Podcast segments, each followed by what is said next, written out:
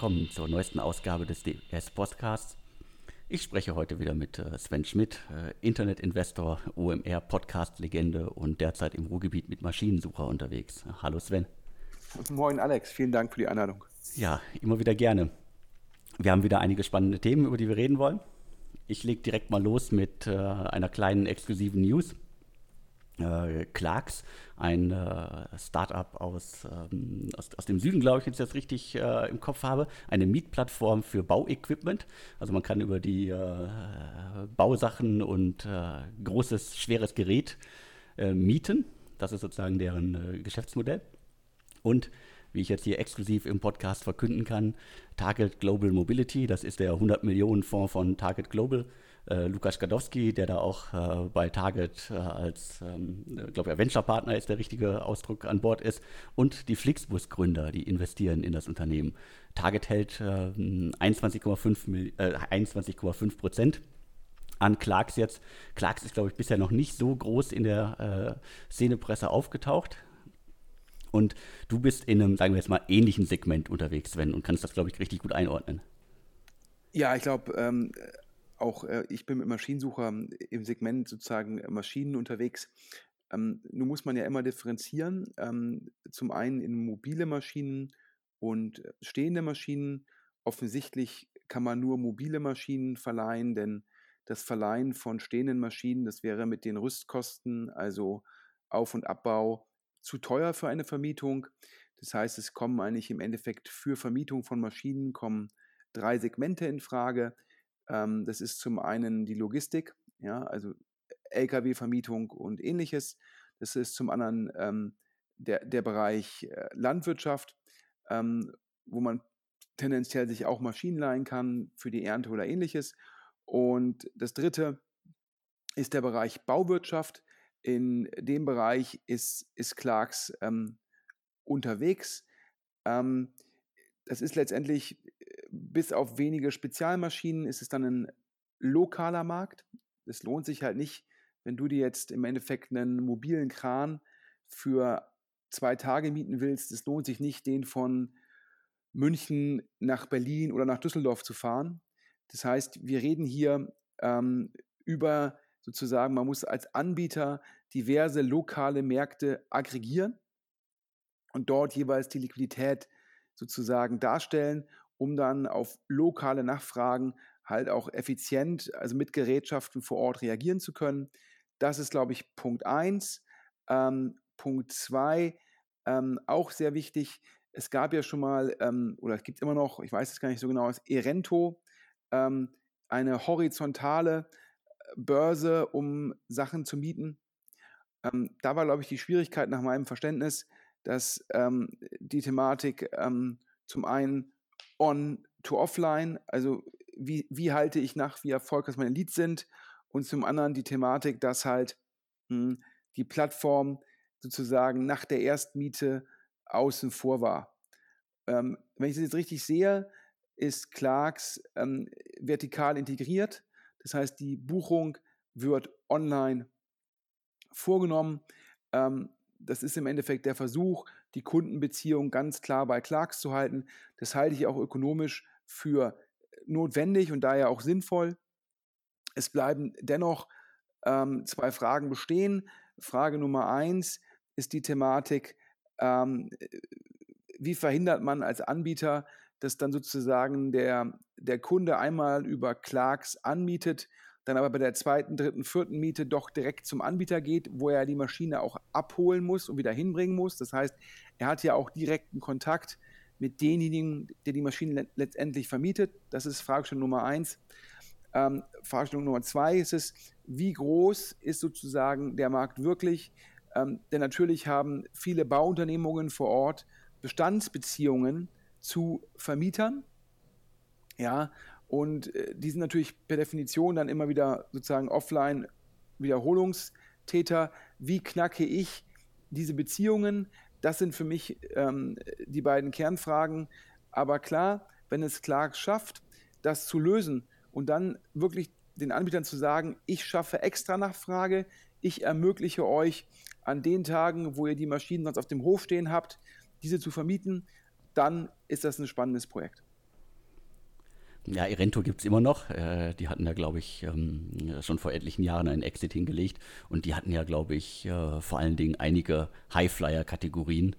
Und äh, ich glaube, Maschinen waren nicht darunter. Ja, ich glaube ja, der, der Gründer hat dann ja, ähm, glaube ich, gesehen, wie gut, glaube ich, Campingwagen und ähnliches gelaufen sind. Und hat dann, glaube ich, gesagt, das macht er sozusagen als vertikalen Anbieter.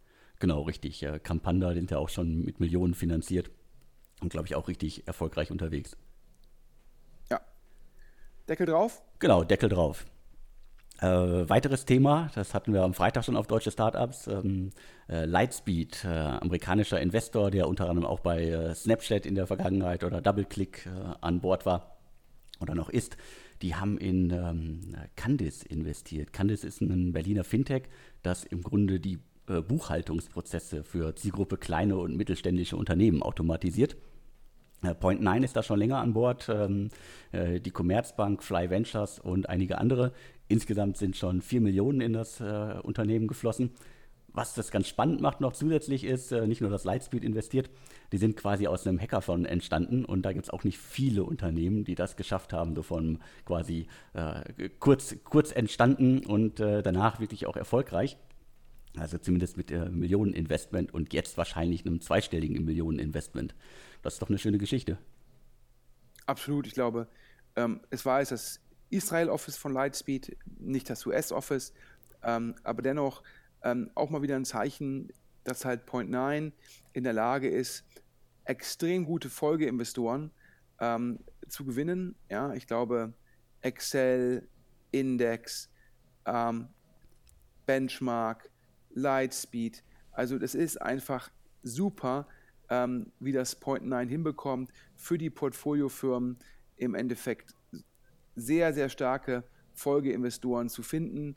Ähm, das ist natürlich auch einfach jetzt der Track Record. Das heißt, wenn eine Firma von Point 9 sozusagen den neuen Investoren vorgestellt wird, ist halt das Point 9 Investment wird bei diesen Investoren als sehr, sehr starkes positives Signaling angesehen und ähm, dementsprechend ähm, sehr gute Entscheidung von den Gründern damals, das mit Point 9 zu machen.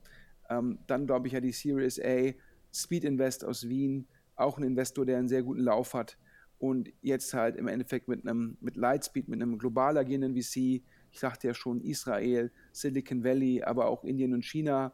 Also ich glaube, das ist auf jeden Fall aus Investorenperspektive sozusagen ja, super Signaling. Und das auf einem Thema, da gibt es ja, glaube ich, noch in Berlin zwei, drei andere Startups, die gesagt haben, wir wollen halt ja, Buchhaltung, vorbereitende Buchhaltung durch künstliche Intelligenz, durch äh, sozusagen ähm, Algorithmen, die es halt helfen, sozusagen die Themen besser zu erkennen, halt zu automatisieren und dementsprechend die Prozesse in der Firma effizienter zu machen. Aber ich glaube, zum einen ist es technisch kein einfaches Thema, zum anderen ist es auch nicht so einfach, dann die Kunden davon zu überzeugen. Und das scheint Candice irgendwie beides hinbekommen zu haben. Und daher natürlich klasse für den ähm, deutschen Markt, ja, für die Fintech-Szene, für Berlin, wenn da sozusagen auch weiter äh, sehr, sehr respektable ausländische Investoren äh, Runden machen. Und wenn ich es bisher richtig verstanden habe, eine Million Euro Seed, drei Millionen Series A, ja, jetzt Lightspeed, ich würde auch tippen, dass sozusagen die Runde, ja, wenn sie nicht zweistellig ist, zumindest sehr, sehr, sehr, sehr hoch einstellig gewesen ist. Also daher ähm, Glückwunsch. Ich muss jetzt fair sein. Mir liegen hier ähm, nicht nähere Informationen zu. Das heißt, ähm, da können wir aktuell nur spekulieren, ähm, wie gut es jetzt läuft. Aber es scheint zumindest sehr gut zu laufen. Genau, wir können nur spekulieren. Aber sozusagen, dass, äh, dass in dem Segment noch alles relativ jung ist und äh, da sich sozusagen der Markt noch nicht wirklich verteilt haben. Deswegen ist das, glaube ich, schon mal ein gutes Zeichen und auch äh, die Konkurrenz muss jetzt mal schauen, wo sie unterkommt. Übrigens, ähm, äh, sozusagen spekulieren. Ich möchte hier nochmal an der Stelle kurz einen Einschub, also Deckel drauf auf das Candice-Thema. Glückwunsch. Ein kurzer Einschub zum Podcast letzte Woche. Ähm, da ist mir ein Fehler unterlaufen. Ähm, wir haben ja ähm, über die Masterplanrunde gesprochen. Ähm, das stimmte, das stimmte alles zu 95, das stimmte zu 95 Prozent. Also äh, größte VC-Runde für Bochum, 6 Millionen Euro auf einer mega Pre-Money, ähm, weil die Jungs halt äh, Serienunternehmer sind, sehr erfolgreich mit der ersten Firma gewesen sind, Tengelmann im Lied. Das war alles richtig. Ja, auch, dass die Plattform jetzt live geht, alles richtig. Mir ist ein kleiner Fehler unterlaufen, das tut mir leid. Ähm, es war nicht Holzbring Ventures, die die Co-Investoren ähm, in der Runde sind, sondern ähm, Dieter von Holzbring Ventures. Ähm, normalerweise würde ich sagen, ja, nicht ganz die Liga von Holzbring Ventures, aber in dem Fall gehe ich mal davon aus, dass halt Dieter von Holzbring Ventures, Dieter von Holzbring gehört das Handelsblatt, die Wirtschaftswoche und so weiter und so fort, ähm, dass dort halt auch nochmal Medienpower mit eingebracht wird. Das ist natürlich nicht ganz unwichtig, denn es geht ja darum, von Masterplan jetzt Enterprise-Lizenzen zu verkaufen. Und äh, dort halt wird man sicherlich irgendwie die Marke, die Reichweite, das Signaling vom Handelsblatt und der Wirtschaftswoche nutzen um dort noch schneller und besser im Vertrieb zu skalieren. Daher ein Sorry nach München und ein Glückwunsch nach Köln. Ähm, dort sitzt nämlich sozusagen der, der VC ähm, von Dieter von Holzbrink. Also äh, muss man sich auch korrigieren, wenn man einen Fehler macht. Klar, haben wir hiermit gemacht und hatten wir im Podcast auch schon äh, klargestellt. Und äh, der, die Glückwünsche gehen dann auch von mir äh, zu DVH äh, Ventures und äh, wir wechseln direkt mal direkt das Thema und gehen zu was ganz Großem. Zalando. Also Zalando ist die Erfolgsgeschichte für die deutsche Startup-Szene, das Unternehmen, das den, den Markt bestimmt. Und äh, als, als frühes Unicorn quasi äh, das ist, wonach viele Unternehmen in, in Deutschland streben. Und bisher war es auch immer so, es war immer eitel Sonnenschein äh, bei Zalando. Nur Sonnenschein ist auch schon das richtige Stichwort. Äh, die, die Aktie ist in den, äh, glaube ich, letzten Monat allein irgendwie um 22 Prozent äh, in die Knie gegangen. wenn ich das richtig überschlagen habe, ist da nicht nur eine Milliarde Börsenwert, sondern mehr als eine Milliarde, fast zwei weggegangen. Und Gewinnwarnungen und so weiter. die versammelte Wirtschaftspresse macht sich Gedanken, was ist los bei Zalando. Zalando schiebt das Ganze auf das Wetter. Und was mich wirklich wundert, also Zalando war für mich immer sozusagen ein, ein Tech-Unternehmen, das auch Mode verkauft. Und eigentlich war nie, war es eigentlich immer äh, kommentiert und äh, positioniert als, wir machen das besser als der stationäre Handel. Wir sind nicht abhängig vom Wetter. Äh, wir können das alles irgendwie besser steuern. Und jetzt kommt eine Gewinnwarnung mit dem Hinweis auf das Wetter. Und äh, das Unternehmen steht jetzt gerade so ein bisschen äh, in, der, in einer größeren Krise.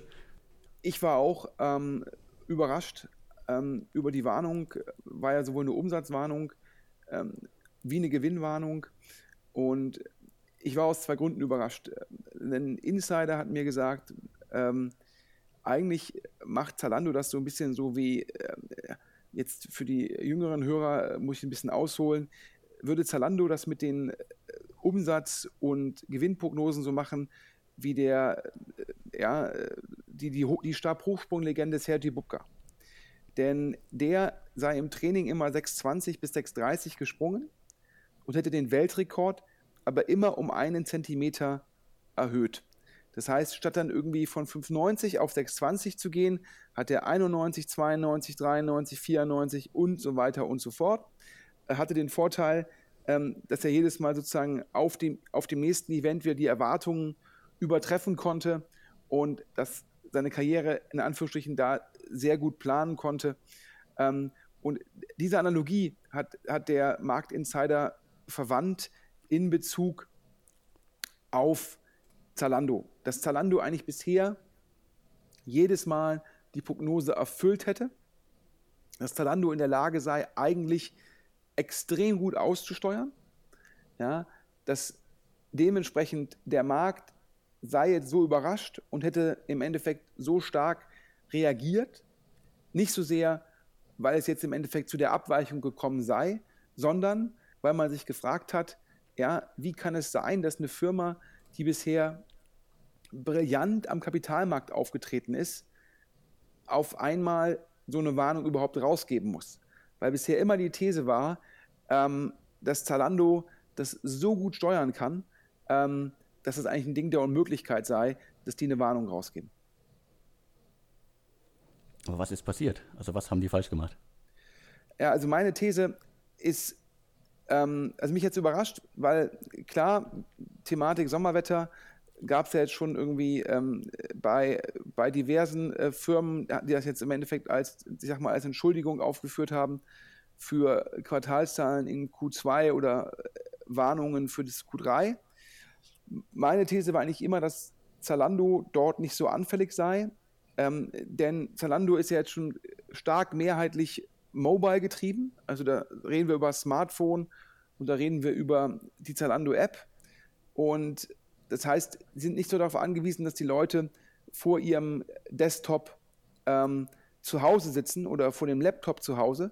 Das heißt, ich ging immer davon aus, dass wenn man primär eine mobile Firma ist, ähm, dass man teilweise das gute Wetter ähm, sozusagen ja, damit ausgleichen kann, dass dann die, die Kunden halt auf dem Handy ähm, das neueste Paar Schuhe bestellen. Ja, ähm, das hatte mich schon so ein bisschen überrascht. Also daher war meine These, neben der Analogie oder andere Marktinsider sagen, ja, eigentlich sei ja Zalando so ein bisschen wie zur Plus, ja, wir übererfüllen immer unsere Prognose und dann noch mit der Thematik, dass ich dachte, dass die Wetterabhängigkeit nicht so groß sei, das in der Kombination hat mich überrascht. Ähm, was ist passiert? Ja, man muss natürlich fragen, die haben natürlich auch ähm, das Marketing-Team ja in Q1 ja umgebaut. Ähm, vielleicht konnte man nicht mehr jetzt rechtzeitig dagegen steuern, vielleicht war man tatsächlich überrascht und dachte halt Anfang September zieht es nochmal an und da, dann wird aufgeholt nach dem Motto, ja, wir sind im Juli und August hinter Plan, aber wir glauben, ab September sozusagen kommt der Umsatz. Und dann ist er vielleicht nicht gekommen und dann konnte man den Marketinghahn auch nicht mehr auf, aufdrehen, weil sonst hätte man wahrscheinlich gesagt, wir erfüllen die Umsatzprognose und verpassen dann im Endeffekt sozusagen ein bisschen die EBIT-Prognose. Dazu muss man auch sagen, dass ja eigentlich Zalando aktuell noch sehr stark Umsatzwachstum getrieben ist und weniger auf EBIT-Multiple gehandelt wird. Aber es ist jetzt im Endeffekt reine Spekulation. Ähm, ich konnte jetzt auch nicht mehr rausfinden. Klar ist es vielleicht auch eine Kombination von Themen, weil scheinbar noch keine Herbstmode gekauft wird, ähm, weil es teilweise zu starken Diskontierungen im Handel gekommen ist. Das heißt, ja, nicht nur du machst weniger Umsatz, du machst erst recht weniger EBIT und noch niemand kauft hochpreisige Wintermode. Ist dann vielleicht auch sozusagen die Kombination aus allen Punkten zusammen. Ähm, aber ich, wie gesagt, fand es halt interessant, dass viele Marktteilnehmer gesagt haben, und wir dachten, das sei wie bei Zo Plus und das geht halt ewig so weiter, die Prognosen werden übererfüllt und so weiter und so fort. Und jetzt siehst du ja auch, ja, vom Hoch von, von 50 ist Zalando jetzt sogar 30 Prozent entfernt auf 35. Innerlich, ja, stellt sich mir eine Frage, hm, die hätte ich ja auch dem Robert Gens so ein bisschen auf der Bühne ähm, beim OMR-Festival gestellt. Ja, muss Zalando stärker in den Preiswettkampf mit einem Amazon einsteigen. Ja, ich hatte mir damals angeschaut, was kosten, sage ich mal, ja, ich glaube, Zalando würde das bezeichnen, das sind halt keine echten Modeprodukte, also sozusagen so immer da Produkte wie irgendwie Timberland-Schuhe oder ja, äh, weiße T-Shirts. Was kosten die bei Amazon, was kosten die bei Zalando? Und da hatte ich ja damals festgestellt, dass sozusagen diese, diese Bestandsware, also die, die das ganze Jahr über verfügbar ist, bei Amazon schon relevant günstiger ist. Und ähm, da war ja die These, glaube ich, von Robert Gens, dass man als Zalando der Fokus ist stärker auf Discovery, auf Verfügbarkeit, dass man halt im Endeffekt die modischen Sachen, die man sucht, die findet man bei Zalando und sie sind bei Zalando auch verfügbar und dass der Preis dort nicht die primäre Rolle spielt. Und wenn ich jetzt halt höre, dass halt ähm, die Diskontierungen im Handel scheinbar eine Rolle spielen, dann wäre halt auch meine These, dann spielen wahrscheinlich auch schon die kompetitiven Preise bei Amazon eine Rolle. Und da, da stellt sich mir halt die Frage, wann wird Zalando gezwungen sein zu sagen, wir gehen von dem sogenannten Plattformansatz. Plattform bei Zalando heißt, mh, hm, verschiedene Leute liefern Ware ein an, die Zalando verkauft, aber für den Kunden, der sieht keinen Unterschied und es gibt immer nur einen Anbieter auf der Plattform. Das heißt also, Zalando ist eine Plattform, aber kein Marktplatz. Und bei Amazon haben wir einen Marktplatz, wo Händler sozusagen bieten, dass sie den besten Preis anbieten können. Und ich frage mich halt, wann wird Zalando gezwungen sein, aus der Plattform eher einen Marktplatz zu machen, um halt auch im Preiswettbewerb bestehen zu können? Ja, interessante Frage. Also ich glaube, dass äh, der jetzige Sommer wird dafür sorgen, dass sie sich nochmal extrem Gedanken machen müssen um Marketing und auch um Plan B, wenn das Konzept nicht aufgeht. Ja, schauen wir mal. Ich glaube, ähm, insbesondere die Q4-Ergebnisse werden sehr, sehr spannend sein. Ähm, denn ja, also da wird man es dann nicht mehr auf den Sommer schieben können. Das heißt, ähm, da kann man maximal noch sagen, okay, äh, die Herbstmode, der Verkauf hat so spät angefangen, dass alle gezwungen waren zu diskontieren und wir auch und so weiter und so fort. Aber auch da ist ja die These, dann heißt es ja doch, dass die Zielgruppe von Zalando preissensitiver ist, als sozusagen äh, das vielleicht vermutet wird. Und da muss man sich halt fragen, ob man nicht auch sagt, man geht stärker in Richtung Marktplatz. Lass uns zum anderen Thema gehen. Äh, Rocket Internet und zwar gibt es äh, neb, neben, äh, neben Westwegen eine weitere äh, IPO-Ankündigung. Und zwar, äh, ich weiß gar nicht, wie man die richtig korrekt ausspricht, äh, äh, Jumia, Jumia, das ist quasi der, der Afrika-Arm, an dem den Rocket Internet schon vor Jahren aufgebaut hat. hat. Wir sind, glaube ich, in 14 Ländern unterwegs, irgendwas 3000 oder mehr Mitarbeiter. Und Rocket hat da noch 28 Prozent. Und äh, das Ding soll jetzt auch an die Börse. Ich glaube, die Zahlen, die sind richtig verheerend. In Deutschland könnte man damit, glaube ich, vorerst nicht äh, aufs Parkett. Ja, ich glaube, ähm, also zum einen, äh, es ist irgendwie, glaube ich, über Bloomberg oder Reuters lanciert worden, ähm, dass da im Endeffekt für Anfang nächsten Jahres ein Börsengang geplant ist. Das ist irgendwie Punkt 1. Punkt 2, es ist kommuniziert worden, dass man irgendwie eine Bewertung von einer äh, Milliarde Dollar anstrebt. Ähm, das wäre für Rocket halt im Endeffekt der, der fünfte IPO nach Delivery Hero, nach HelloFresh, nach Home24 und dann Westwing, die ja bald aufs Parkett sollen, wäre das dann der, der fünfte Börsengang, ähm, also eine ganz klare Übererfüllung von den Plänen, die der Oli Samba mal verkündet hat. Ähm, der nutzt jetzt im Endeffekt das gute Börsenfenster, um halt sozusagen die Firmen nicht mehr selbst durchfinanzieren zu müssen, sondern um sie vom Kapitalmarkt durchfinanzieren finanzieren zu lassen. Das trifft insbesondere auf, ich hoffe, ich spreche es richtig auf, auf, auf, auf Jumia zu. Ähm, Jumia ist halt sozusagen der Versuch, äh, Marktplatz, Payment, äh, Lieferung äh, in, in Afrika aufzubauen ähm, und dort sozusagen Marktführer zu werden. Ähm, das GMV-Wachstum war jetzt im ersten Halbjahr sehr gut, über 60 Prozent, ich glaube so auf ungefähr 370 Millionen. Was davon jetzt wie hängen bleibt, habe ich jetzt im aktuellen Rocket Halbjahresbericht nicht mehr sehen können. Vorher war Jumia immer äh, sehr, sehr, sehr, sehr negativ. Ich glaube, Jumia ist die Wette, ja, kann ich sozusagen in Afrika die für eine Plattform bauen und dann sicherlich immer so ein bisschen mit dem Hintergedanken, ja, äh, wenn, dann die, wenn dann der Markt spannend genug ist, verkaufe ich es wahrscheinlich für eine große Prämie an Alibaba oder an Amazon. Ähm, also ich finde spannend, dass die das jetzt versuchen, äh, soll in den USA an die Börse, wahrscheinlich um dort die Geschichte gut erzählen zu können. Hier Afrika, sei beim Amazon von Afrika früh dabei. Ähm, ja, und man kann nur sagen, ähm, der Olli nutzt das offene Börsenfenster und äh, das ist schon clever. Ja, clever auf jeden Fall. Äh, bis, bis zum Jahresende äh, ist, ist auf jeden Fall noch ein gutes Fenster. Mal schauen, wie es dann im nächsten Jahr ist. Die Frage, die bei Rocket dann aber im Raum steht und die auch schon diverse Leute gestellt haben, ist, was kommt danach? Ja, ich glaube, das ist die spannende Frage. Ich habe extra nochmal vor dem Podcast ähm, auf äh, Marktkapitalisierung und auf sozusagen auf, auf die Bilanz geguckt.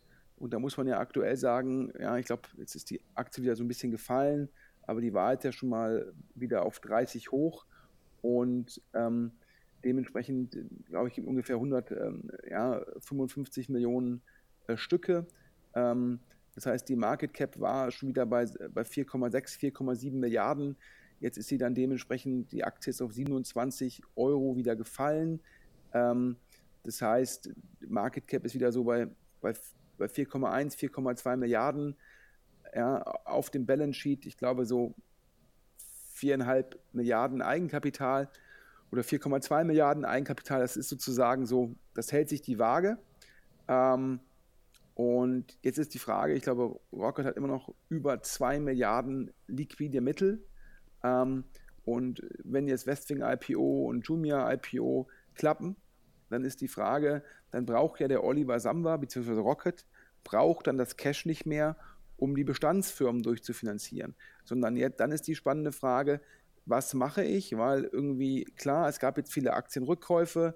Ja, der Convertible Loan, das, das Wandeldarlehen, ist im Endeffekt wieder zurückgeführt worden. Ähm, jetzt gibt es fast kein Fremdkapital mehr ähm, auf der Passivseite. Das heißt, ähm, jetzt muss er halt gucken, wie kann er halt mit dem Geld und falls er nochmal Anteile an Delivery Hero, an Home24, an HelloFresh verkaufen sollte, hat er noch mehr Geld. Was macht er damit? Was ist das nächste große Thema? Ähm, du siehst natürlich weiterhin Global Founders Capital, also sprich der VC im Rahmen von Rocket, der ist weiter aktiv ähm, am Investieren. Und ja, meine aktuelle These wäre, dass der Oliver Samba aktuell schaut, welche Firmen in dem Portfolio funktionieren richtig gut, um dann dort die reale Option zu nutzen und die mit mehr Kapital auszustatten. Das ist Punkt 1. Punkt 2, ich höre, er ist in den USA wieder sehr aktiv, wo man natürlich auch 2 Milliarden viel, viel einfacher platzieren kann als jetzt in Deutschland. Und Punkt 3, in dem Halbjahresbericht war im Endeffekt ein Startup-Thema erwähnt, halt im Endeffekt, glaube ich, Caterwings, sprich, ja, ich sag mal, ein bisschen platt gesagt, Delivery Hero für B2B. Und äh, las ich so, als wolle man da noch ein bisschen mehr machen. Also daher meine drei Thesen für den Kapitaleinsatz. Gucken, was läuft bei Global Founders Capital gut, gucken, wo man in den USA bei attraktiven Runden dabei sein kann. Und drittens, scheinbar Delivery Hero, ja, B2B, ja, potenziell vielleicht auch mit einem Roll-up. Das wären aktuell meine drei Thesen, wie er neben Aktienrückkäufen das Kapital platzieren möchte, anlegen möchte. Also genau, Geld ist genug da und wir verfolgen, wo es hingeht. Äh, jetzt gehen wir mal eine Stufe drunter. Ein äh, Düsseldorfer Unternehmen. We Weekend Go ursprünglich mal. Jetzt heißen sie äh, Weekend.com. Die haben gerade von äh, Travel Zoo äh, über 5 Millionen bekommen. Und was machen die? Das ist eine App, um äh, Wochenendreisen zu buchen. Eigentlich relativ unspektakulär, aber ich glaube, im Travel-Segment ist trotz der vielen, vielen Konkurrenz immer noch richtig was los. Ja, ich war, ich war doppelt überrascht. Ähm, äh, äh, Asche auf mein Haupt. Ich kannte die Firma gar nicht. Ja, also als Düsseldorfer äh, kannte ich weder das Gründungsteam noch die Firma und kenne auch das, die Firma bisher nicht. Also daher habe ich das äh, auf deutsche Startups von der Runde gehört. Ich glaube 5,25 Millionen ähm, von Travelzoo und einer Düsseldorfer Firma. Also da war ich, da war ich richtig überrascht und äh, hat sich gelohnt, mal wieder deinen täglichen, deine tägliche Zusammenfassung zu lesen. Ähm, wie gesagt, ich kann das Team nicht beurteilen äh, und Travelzoo ist ja im Endeffekt einer der großen Anbieter in dem Segment, sage ich mal, äh, Reiseschnäppchen, Reiseangebote. Ähm, also sicherlich ein sehr wissender Investor. Ähm, dennoch äh, war ich überrascht, weil ich jetzt nicht so sehr an das Modell glaube. Also jetzt, wie gesagt, Team kenne ich nicht und Travelzoo ist eigentlich eher ein sehr gutes Signaling, dass sie da investieren. Ähm, dennoch äh, hat mich überrascht, weil ich glaube halt, mh, hm, das ist ja letztendlich eine Plattform für Wochenendreisen, die Flüge und Hotels ähm, kombiniert. Ähm, ich glaube halt, mh, hm, die Bündelung, die kann irgendwie durchaus Sinn machen. Ich glaube aber, dass, einen, ähm, dass der Kundenwert eines, eines, einer, einer Wochenendbuchung nicht ausreicht, um die Kundenakquisitionskosten ähm, gegen ähm, weil man letztendlich ja, dennoch gegen, im, gegen Kajak, gegen Booking, gegen Trivago, gegen Expedia antritt. Ähm, wenn man sich mal anschaut, wie schwer es sogar Trivago hat aktuell ähm, zu skalieren, ja, nachhaltig positiv zu wachsen, im Sinne von, was ist sozusagen mein Grenzertrag auf meinen Grenzmarketing-Spend? Also ist ja immer dieses sogenannte ROAS als KPI, also äh, Return on Ad Spend. Und wenn man sich da die wahrscheinlich eine Grenzkostenbetrachtung macht, ist es da auch für Trivago sehr, sehr schwierig, ähm, mehr Geld sinnvoll auszugeben und das trotz der Marke, trotz der Skaleneffekte, ja, äh, trotz der Bekanntheit äh, ist es da sehr, sehr schwierig. Und jetzt frage ich mich halt, wie es einem Anbieter gelingen soll, der halt nur in Anführungsstrichen eine Wochenendreise anbietet, denn das ist meistens ein Kurzstreckenflug oder Mittelstreckenflug verbunden mit zwei, drei Hotelnächten. Und ähm, da ist mir die, die, die, wie da Kunden akquiriert werden sollen, ist mir nicht ganz transparent. Klar, jetzt kann man sagen, durch die Kooperation mit Travelzoo, vielleicht sind ja auch in den 5,25 Millionen auch im Endeffekt ein Mediabudget bei Travelzoo mit drin. Das mag eine, eine ganz gute Möglichkeit sein, dann halt auf die Kunden von Travelzoo zurückzugreifen. Falls, falls dem so ist, ist es natürlich ein sehr starkes strategisches Investment von Travelzoo. Da musste, müsste man nochmal gucken, wie viel Prozent haben die danach, wenn die halt einfach sagen, wir bauen das Weekend.com-Produkt auf Travelzoo halt ein und das ist letztendlich unser Provider für Wochenendreisen für unsere Klientel. Aber außerhalb wäre ich sehr gespannt, ähm, wie man dort Kunden kosteneffizient akquirieren möchte. Und man muss sagen, also mit einem quasi Strategen an Bord äh, wird es dann auch schwierig für das Unternehmen halt äh, weitere Runden zu stemmen.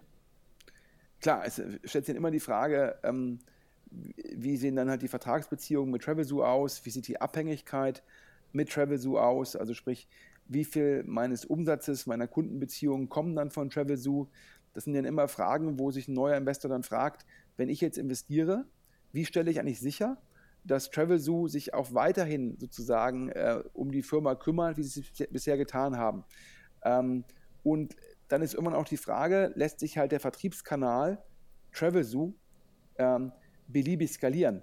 Ähm, und da wäre auch meine These, dass halt Travelzoo in Deutschland gegenüber den ähm, Urlaubspiraten und dem Urlaubsguru schon Relevanz verloren hat.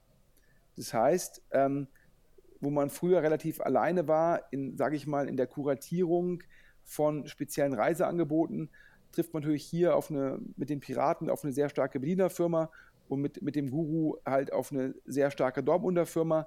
Ähm, das kommt noch dazu. Ähm, und die haben ja jetzt auch ihre eigenen Buchungsstrecken. Das heißt, die werden jetzt nicht mit einem, mit einem Weekend.com äh, sozusagen äh, kooperieren. Das heißt, ich glaube auch, und das ist dann halt, sogar wenn die Kooperation mit Travelzoo hervorragend klappt, ist dann irgendwann die zweite Frage, wie kann ich neben Travelzoo weiter skalieren? So. Und äh, ich bin gespannt, aber wie gesagt, erstmal super für Düsseldorf, super fürs Team. Mit Travelzoo sicherlich ein Investor, der sich in dem Segment wie kein zweiter auskennt. Das ist alles positiv, ja, aber ansonsten ähm, bleibe ich skeptisch. Man muss auch sagen, dass ja, in einem Zeitalter, wo wir letztendlich äh, fast ein Duopol weltweit sehen mit Expedia und halt dann äh, Booking-Kajak, ähm, gab es jetzt auch nicht mehr so, so viele sozusagen erfolgreiche VC-Investments im Travel-Bereich, weil halt diese ganze Thematik Kundenakquisitionskosten versus Kundenwert in einer Welt, ja, wo ein Booking mh, extremst gut monetarisiert, ist das halt einfach sehr, sehr schwierig. Das stimmt. Also selbst VCs, die äh, ehemalige Travel-Gründer an Bord haben, investieren nicht mehr in das Travel-Thema. Aber machen wir den Deckel drauf. Und ich glaube, damit sind wir durch für diese Woche. Vielen Dank, Sven. Alex, ich habe zu danken. Und ähm, an alle Hörer einen guten Wochenstart. Und im Fall von Fragen ähm, meldet euch jederzeit.